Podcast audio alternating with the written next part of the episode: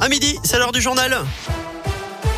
Le journal préparé et présenté par Colin Cotte maintenant. Bonjour Colin. Bonjour Eric, bonjour à tous. Et à la une ce vendredi, le nombre de classes fermées à cause de la Covid encore en baisse en France. Une nouvelle fois, moins de 1700 classes fermées selon les chiffres du ministère de l'Éducation nationale cette semaine.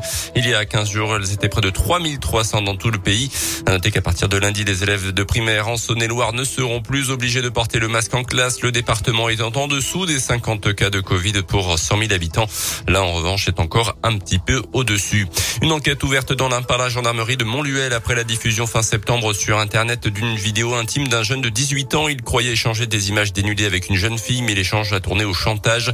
La victime a refusé de payer les 600 euros demandés et la vidéo a été relayée à ses contacts préalablement piratés.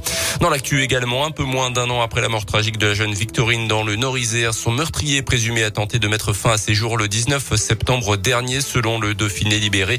Incarcéré en Savoie, le jeune homme de 26 ans a tenté de se pendre dans sa cellule après l'annulation à la dernière minute d'un parloir avec un de ses frères, selon les premiers éléments. Le Premier ministre Jean Castex a tenté hier soir aux 20h de TF1 d'éteindre le début d'incendie concernant la hausse des prix de l'énergie en France, plus 12% pour le gaz dès aujourd'hui, plus 4% pour les tarifs de l'électricité au mois de janvier.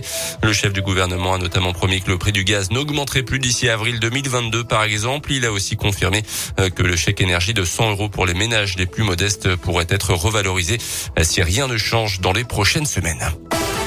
C'est reparti pour le spot de Macon. La salle de spectacle accueillera Vitaï Slimane demain soir pour son concert de reprise. Le dernier événement remonte à février 2020. Après cette longue pause, 3000 spectateurs sont attendus demain pour le plus grand bonheur évidemment de Béatrice Paul, la directrice du spot de Macon.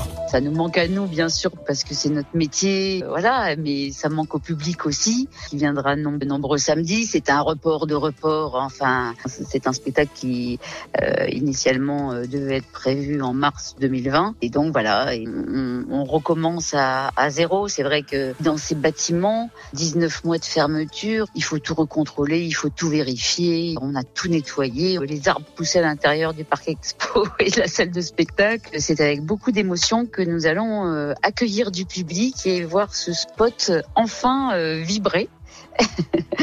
euh, samedi soir. Et parmi les nouveautés pour cette reprise, une plus grande capacité d'accueil du spot et une nouvelle signalétique à l'entrée également.